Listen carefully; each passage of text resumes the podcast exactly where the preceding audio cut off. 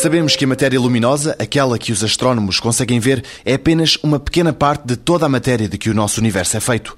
Exupéry escreveu que o essencial é invisível aos olhos, pois também o resto da composição do nosso universo é invisível aos nossos olhos.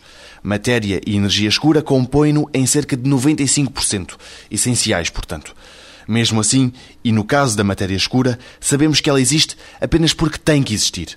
Mas o desconhecido, diz Maria da Conceição Bento, professora no Instituto Superior Técnico, não fica por aí. Sabemos que existe somente pelo, pelo, efeito que ela tem sobre a matéria luminosa e, nomeadamente, será a matéria escura que impede as galáxias de se desagregarem. Mas, afinal, o que é que pode ser esta matéria? Uma parte pode ser matéria normal, protões, neutrões e eletrões, dos quais são feitas as estrelas, os planetas e nós próprios. Mas esta matéria não é visível simplesmente porque faz parte de objetos que emitem pouca ou nenhuma radiação.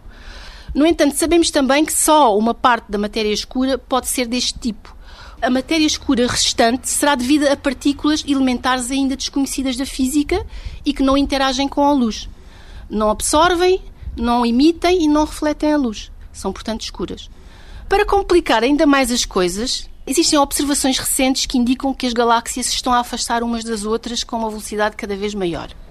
Isto é, que o universo está em uma expansão acelerada. Este fenómeno é consistente com a existência de uma força antigravitacional que é conhecida como energia escura. Não é uma forma de matéria, é uma forma de energia.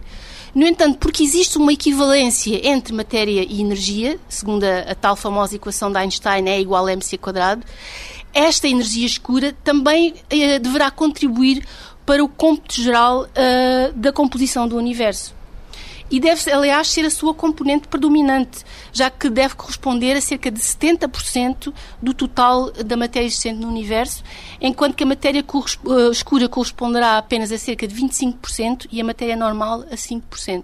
Estão em curso experiências que poderão ajudar a resolver aquele que é, de momento, um dos maiores mistérios da física moderna, que é o da composição do universo. Na próxima edição do 125 Perguntas de Ciência, uma questão que pode aumentar a nossa esperança de vida.